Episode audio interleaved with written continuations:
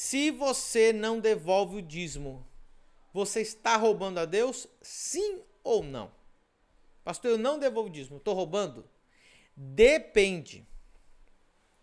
Depende. Nem todo mundo está roubando a Deus. Ai, pastor, que mistério é esse? Vamos lá. Eu quero que você entenda. Você que perdeu a primeira aula, estou recapitulando isso aqui, muito sério. Isso aqui é uma das coisas mais sérias. O dízimo, ele só tem sentido debaixo do senhorio de Deus. Faraó deu a terra de Gozém para os filhos de, Israel. Ok? E ele falou assim: A terra é minha, eu vou dar ela para vocês. Eu compro vocês para mim. A terra eu vou dar para vocês. A semente que vocês vão plantar eu vou dar para vocês. Eu vou entregar tudo bonitinho aqui para vocês. Como honra, vocês vão me devolver 20%. Isso foi o que Faraó fez. Naquela época já se praticava o dízimo. O dízimo era para aquele que tinha te comprado. O dízimo era para aquele que tinha te dado a terra. O dízimo era para aquele que tinha te dado a semente. Se agora presta atenção. Jacó não era dizimista. Jacó não reconhecia Deus como o Senhor Deus da sua vida. Ele passou a vida inteira sem devolver o dízimo, porque tudo que ele tinha conquistado até aquele momento tinha sido por força do braço dele, pela inteligência dele, pela falcatrua dele, pelo trambique dele e assim por diante. Tá entendendo? Então, você vai observar isso. Aí ele diz: Eu cansei de mandar na minha vida, eu quero agora que Deus seja o Senhor da minha vida.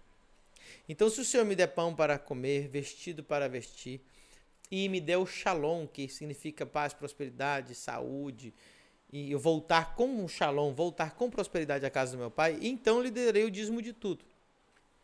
E aí ele entrou dentro do jardim que Deus ia plantar para ele.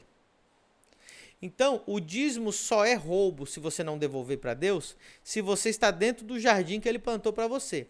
Se tudo que você tem na tua vida é você que conquistou, foi no suor do teu rosto. Tudo que você tem na vida, tudo quebrado, tudo na metade, tudo mal feito, tudo endividado, não foi Deus que deu nada disso. Então você vai ter que entrar nesse pacto com Deus, nesse voto com Deus, para Ele ser o Senhor da sua vida e você parar. Porque quem come o teu dízimo é Senhor da sua vida. Se você é o que come o teu dízimo, você é o Senhor da tua vida. Todo mundo na face da terra tem alguém que está recebendo o dízimo dela. E normalmente não é Deus. Mas o Senhor dela está é, exige o dízimo. Então, então olha só, Israel não devolveu o dízimo dentro do, do, do Egito para Deus. Israel devolveu o dízimo do Egito para Faraó, porque o senhor deles era Faraó. Mas eles adoravam o Deus de Israel? Sim. Mas quem provia financeiramente para eles era Faraó. Então eles não eram dizimistas lá. Eles entendiam o dízimo, sim. Quem tinha dado a terra, quem tinha dado a semente, tudo era Faraó. Aí Deus fala, agora eles entraram debaixo da opressão de Faraó. Agora eles estão empobrecidos por Faraó. E eles clamam a Deus. Deus, nos tira daqui. Aí Deus fala, ok, eu preparei uma terra. Eu plantei um jardim. Vocês vão entrar lá e tá tudo pronto para vocês. Vem para minha terra, eu vou levar vocês para minha terra. Quando eles entraram na terra prometida, eles entraram, já estava manando leite e mel, já tinha plantação, já estava tudo pronto. Quando você entra na bênção de Deus, você não entra. Você não entra semeando, você entra colhendo. Então Deus falou para o povo de Israel assim: ó, vocês vão entrar na terra, e quando vocês entrarem na terra, vocês vão entrar colhendo. Olha só. Levíticos 23, 10. Fala aos filhos de Israel e diz-lhes: Quando houverdes entrado na terra que vos hei de dar, então eles vão entrar na terra, e fizerdes a sua colheita, então trareis o um molho das primícias das vossas cegas ao sacerdote. Oh, Jesus. Presta atenção. E quando você entra na bênção de Deus, você não entra semeando. Você entra colhendo. Então, eles entraram, Deus preparou o jardim, Deus plantou para eles, eles entraram na terra. E aí, o que, que aconteceu? Está aqui. Agora Deus falou assim: ó, agora a terra é minha. Agora eu sou o Senhor da vida de vocês. Primeira coisa que eu quero, quando vocês entram na terra que já está já tá semeada, já está só chegar e colher. Vocês vão trazer a primícia para quem? Para o sacerdote. Então, a primeira colheita de todo Israel, quando entrou em, em Canaã, primeira, primeiro, primeiro coisinha, primeiro que pegou, entrega para o sacerdote complementando a aula de ontem. Então, observe o que eu estou querendo te dizer aqui. Você está pegando, né? Então, vamos entender quem está roubando a Deus e quem não está. Se tudo que você tem na vida, você que plantou, você que colheu, você se quebrou, você inventou, você deu o teu jeitinho, tudo que você tem é bichado, tá capengando, caído, mal feito, ruim. Não foi Deus que te deu. Deus não sabe da coisa ruim. Tudo que Deus dá é agradável, prazeroso. Quando Deus dá, dá para saber, ele assina. Pra, todo mundo vai falar, foi Deus que te deu. Você mesmo vai falar, rapaz, isso aqui é impossível ter conquistado. Nem que eu suasse, nem que eu. Isso aqui é só a graça, só a misericórdia de Deus. Para isso, Aí você entrou na bênção. Aí você entrou no jardim. Aí você entrou na terra prometida. A partir dali, o teu Senhor, você vai reconhecer ele com os dízimos. Então, por que que Israel estava roubando os dízimos? Trazei todos os dízimos à casa do tesouro. Por quê? E me roubais como nos dízimos e nas ofertas. Por quê? De quem que era a terra? De Deus. Quem tinha plantado a terra? Deus.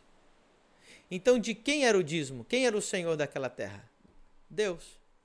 Então, para quem já está dentro da bênção, não dizimar é roubo. Para quem nunca entrou, para quem nunca fez o voto, para quem nunca entendeu isso aqui, você não está obrigado.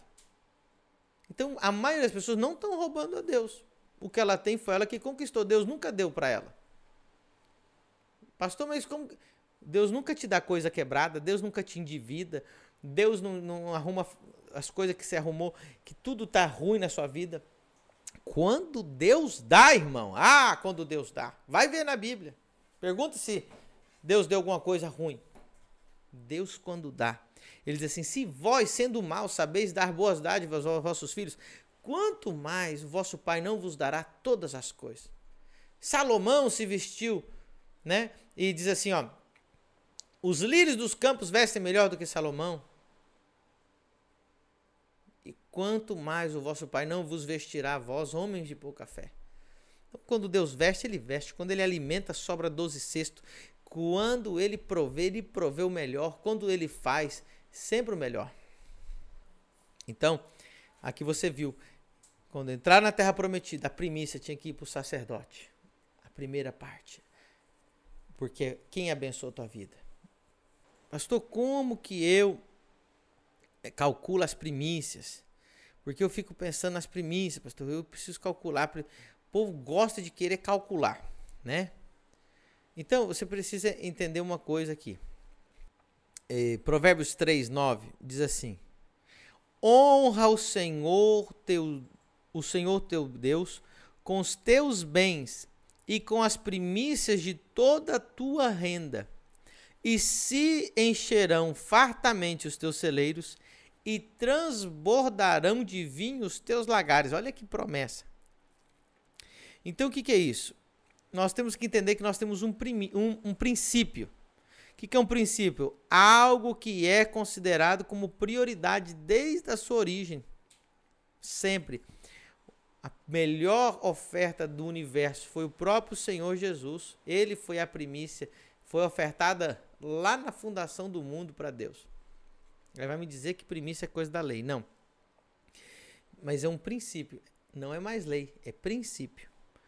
Aí as pessoas falam assim, pastor, vou explicar para vocês na Bíblia é, que não existe um cálculo exato da primícia. Porque a primícia não. Gente, eu vou, eu vou falar isso aqui. Toda atenção é pouca. Quando a gente se torna. A pior coisa que pode acontecer na tua vida é você se tornar religioso, legalista. Infelizmente, as pessoas não gostam de pensar, elas não gostam de. A, a religião ela é muito cômoda. A religiosidade ela acomoda as pessoas. Então a religiosidade é assim, ó. Me dá 10, não faz e 10 faz. Pronto. Esse é o religioso. Eu tenho que fazer assim, eu tenho que levantar, eu tenho que ajoelhar, eu tenho que pôr a mão aqui, eu tenho que tal, eu não posso comer no tal dia. E o povo ama a religião, porque é simples, ó, eu faço 10 coisas e deixo de e deixo de fazer outras 10, eu estou cumprindo. Isso é legalismo. O intuito da Jesus School não é te dar legalismo, é te levar ao entendimento da revelação do porquê. Então as pessoas, pastor, eu dou dízimo assim, eu pego, eu tiro do meu dinheiro. Do... As pessoas, gente, se você não entender o coração da coisa, Deus não quer mais pôr uma lei, não quer pôr uma carga sobre vocês. Eu estou aqui para Deus me usando para tirar essa carga. Se você não fizer com revelação, não vai dar certo. Não é isso que Deus quer. Pra, vamos supor, nós temos uma igreja aqui com milhares de pessoas. É fácil, a gente dá um cálculo simples, todo mundo faz, a igreja cresce. O povo é abençoado? É, mas não é isso. Quem é aluno meu, tanto é que nossos cursos nós não nós limitamos para poucas pessoas, porque não é para o povão, é para discípulo, é para aquele que está perto, para aquele que anda junto. Por isso que eu acompanho meus alunos até o final. Então eu quero explicar algumas coisinhas para você. O que, que era a primícia para você entender? Aí cada um vai fazer um cálculo diferente. Porque a primícia é um princípio, não é um cálculo. Depois da Páscoa, você contava é, as semanas, sete semanas, ok? Você contava 50 dias, contando do dia da Páscoa, mais 49 dias, 50 dias. Você, então, daquelas sete semanas, você tinha o dia de Pentecoste. No, isso, isso, isso aqui era para me ter dado essa aula ontem, mas não dá tempo. Isso aí eu vou dar só no curso definitivo. Mas eu estou dando uma pincelada aqui para você. Quando você chega no dia de Pentecoste, você, a, o dia de Pentecoste é o dia da festa das primícias. Ele tem esses dois nomes: festa das primícias, festa da colheita, festa da, da do Pentecoste. Então, foi uma colheita. Então, olha o que acontece. no Israel eles faziam o quê? Eles colhiam o primeiro dia de oferta, de, de primícia, o primeiro dia da colheita, vamos, é, principalmente era trigo, era cevada. Se você olhar uma plantação, você vai ver que sempre tem uns gravetos, uns, uns talos que crescem mais. Às vezes tem uma região do, do da plantação que ela ela, ela sobressai, ela amadureceu primeiro. Sempre, toda plantação, você vai ver que tem uma, uma região que, uh, aqui aumentou. Que ela, é, então, o que, que eles faziam? Aquele fruto era o melhor, era o primeiro, era o mais pesado, era o mais forte, era o que tinha mais sabor. Aquilo ali era colhido. E aquilo era trazido para o sacerdote. Então, aquela colheita a, prim, a primeira parte, aí da, aquilo fazia o quê? Aquilo santificava o resto da colheita. Eu quero ler para vocês o versículo aqui que vai falar disso. Romanos 11, 16. Diz assim, ó. Se as primícias são santas, também a massa o é. E se a raiz é santa, também os ramos o são. Entendeu? Então, a, o que o que santifica o resto da colheita é aquela primeira colheita. Então, igual eu te falei, que a, a, a, a autoridade ela tem o direito da primícia. Na casa do teu avô, o teu avô tinha a primícia, ele sentava na ponta da mesa, ele tinha era servido primeiro e ele era servido a melhor parte. Essa assim é na casa do meu avô a vida inteira. O meu avô era servido primeiro, o meu avô era servido o melhor bife, o meu avô era servido o melhor ovo, por quê? Porque ele era aquele que dava a bênção sobre a casa. Então, aquele que libera a bênção sobre a sua vida, ele tem o, o direito da melhor parte e da primeira parte. Ok? Então, isso que você precisa entender. Então, na, no tempo de Israel, o que, que era a primícia? Era o primogênito dos animais, a primeira parte das, das colheitas, né? Você vê que a primícia de Abel, ele trouxe dos melhores animais, dos mais gordos e dos primogênitos e ofereceu para Deus. Então, o que, que, o que, que é o coração para você calcular a primícia? A primeira parte e a melhor parte vai para Deus, na mão do sacerdote. Deus você está entregando, entregando para Deus, mas a Bíblia diz que Deus entregou as primícias para o sacerdote. Porque o, o cordeirinho não vai subir lá para o céu, o dinheiro não vai subir lá para o céu, a, a, a, o, o grão não vai lá para o céu. Como que tudo isso vai para o céu? Como que Deus recebe lá? Através do sacerdote. Por isso que eu falei, não existe invocação sem sacerdote sem oferta. Então, o meio das coisas subirem é através do sacerdote. Agora, eu provo tudo isso que o Novo Testamento existe e o, o, você vai ver que Paulo é engraçado que Paulo diz assim: As vossas ofertas chegaram até a mim, mas elas sobem diante de Deus como cheiro suave. Aí você, mas como é isso? Como é que é, é Vou ler aqui para vocês. Filipenses 4, 18. Filipenses 4, 18 diz assim.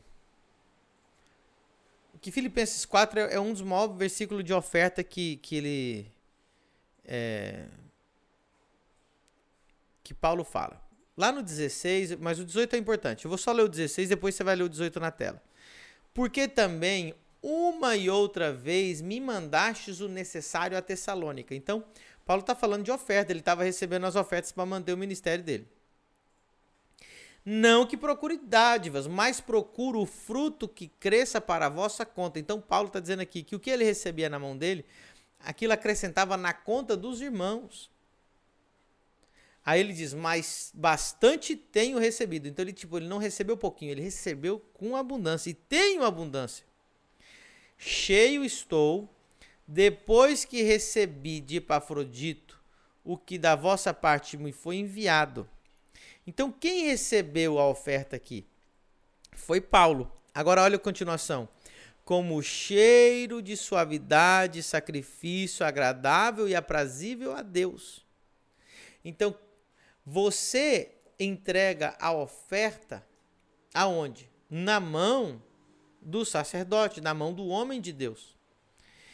Mas do mesmo jeito que ela entra, dela chega na mão do sacerdote, ela sobe para Deus através da mão do sacerdote. Então, na onde eles entregaram?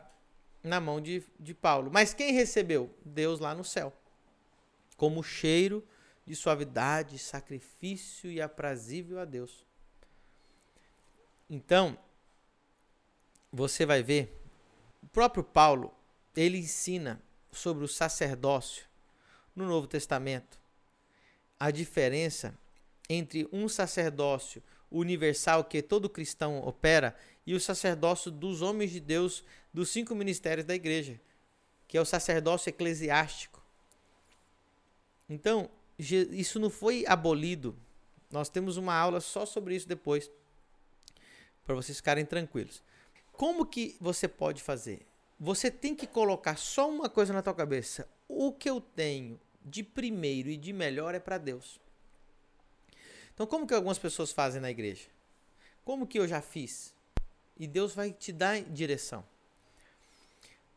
Você que é metódico, você que é aquele cara que perfeccionista e que é uma coisa assim, é, é, né? De repente você quer fazer a tua primícia mensal. Não, todo mês eu quero tal. Aí você fala, então vou, eu vou primiciar um dia do, do mês para Deus. Pode ser assim? Pode, se o teu coração se alegra em fazer isso e você faz isso com revelação, amém. Então você pega, divide o teu salário por 30, pega um, um de 30, né? Sei lá, se você ganha 1.200 reais, uma, um, um dia é 40 reais, pronto. É uma forma.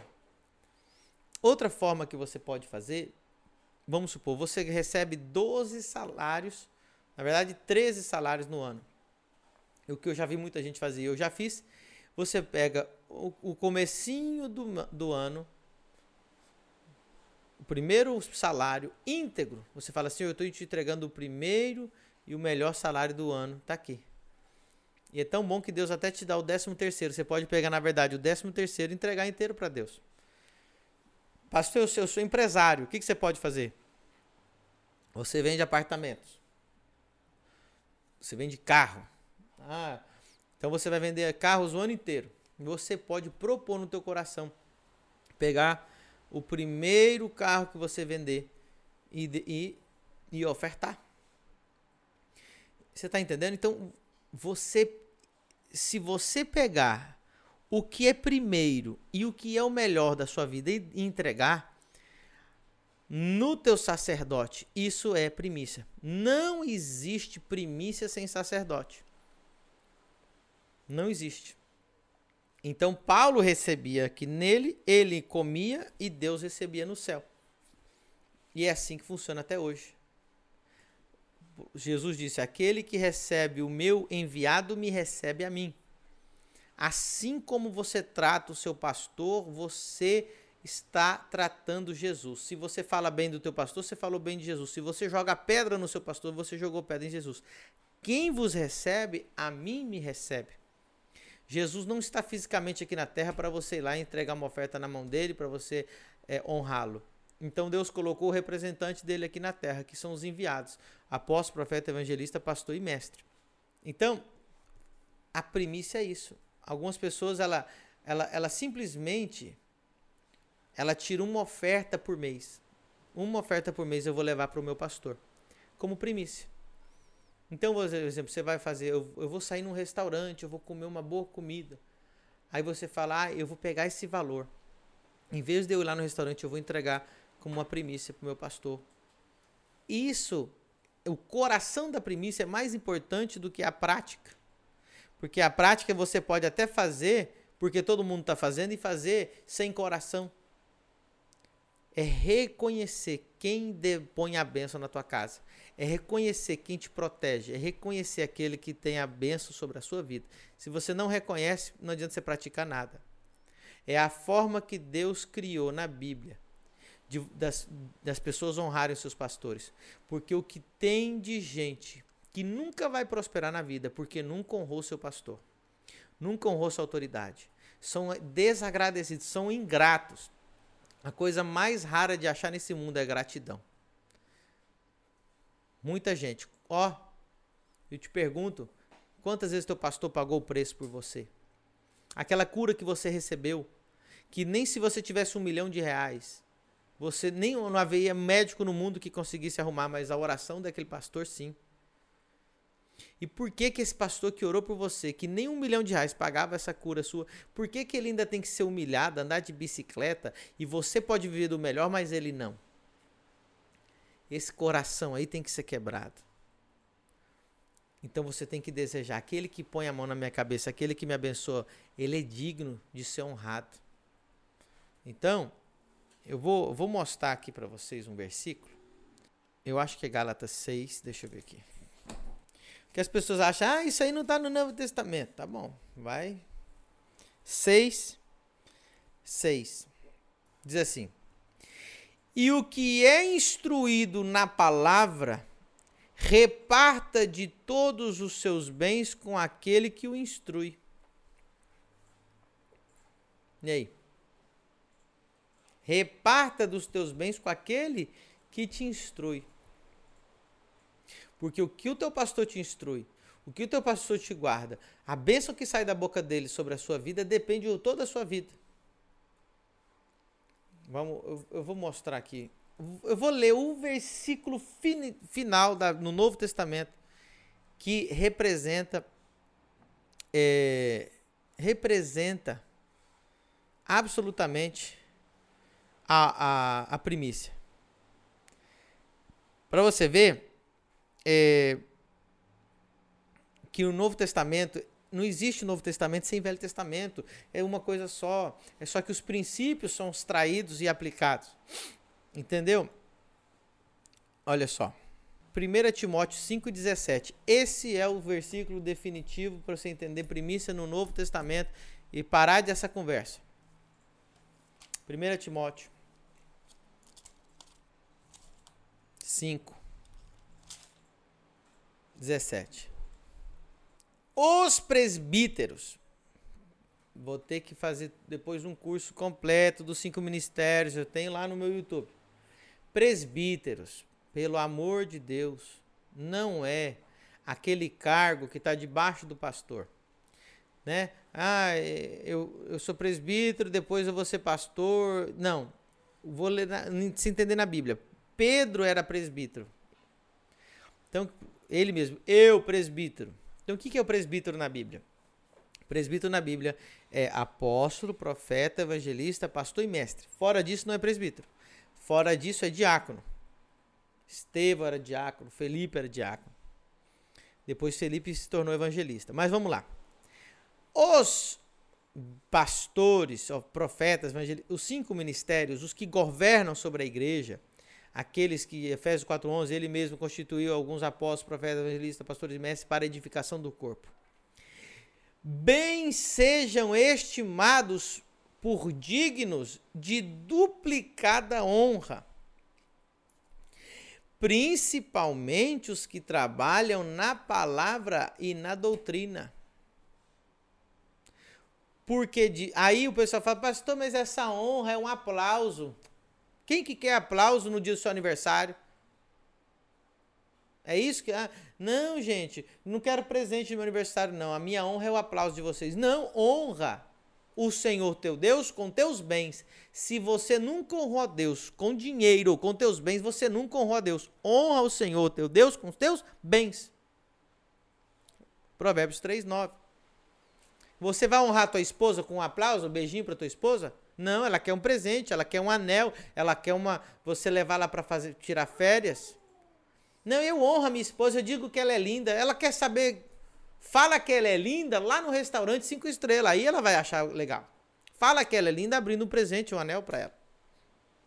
A tua oferta fala mais alto do que as suas palavras. A oferta de Deus falou mais alto que as palavras. Deus entregou o filho dele. Então aí, então assim, ó, aos presbíteros que governam, sejam bem estimados por dignos de duplicada honra, principalmente os que trabalham na palavra e na doutrina. Eu vou provar para você que está falando de dinheiro aqui. Ó. O versículo 18 fala que é dinheiro, porque diz a Escritura: Não ligarás a boca ao boi que debulha. Digno é o obreiro de seu salário. Então, os sacerdotes, os sacerdotes, os que ensinam, os que abençoam, os que estão governando sobre a igreja, aqueles por qual a bênção vem da cabeça, pela barba até a orla, eles são dignos de duplicada honra, de duplicados honorários, de eles são dignos do seu, trabalho, mas não somente dignos, são dignos de forma duplicada, porque a bênção vem dali. Tem alguém enfermo entre vós? Quem que você vai procurar? Os presbíteros. O problema é que a igreja perdeu, por isso que a gente é por isso que Deus está levantando a Exos School. A igreja perdeu isso, a igreja virou ONG. Igreja agora não tem mais obreiro, tem voluntário. Igreja não tem mais pastor, tem o irmão. Não, me chama de irmão, não me chama de pastor. Entendeu? Pastor não, não ora mais para a pessoa ser curada, ela manda ir no médico. Pastor não expulsa mais demônio, manda no psiquiatra. Pastor, hoje acabou, virou bagunça. Agora o povo está atrás de talento, de música, de show, Depois cai lá em monte de pecado e que vergonha. Deus precisa restaurar os verdadeiros homens de Deus que põem a mão na sua cabeça e te cura. Deus precisa restaurar os verdadeiros homens de Deus que têm revelação, que expulsa demônio, que tem uma vida digna, que tem uma família em ordem. O Brasil virou uma bagunça. Por isso que Deus está levantando a School, para a igreja voltar a ser igreja. Como eu falei várias vezes, School é para restaurar a autoridade do homem de Deus. O povo não sabe mais o que é homem de Deus.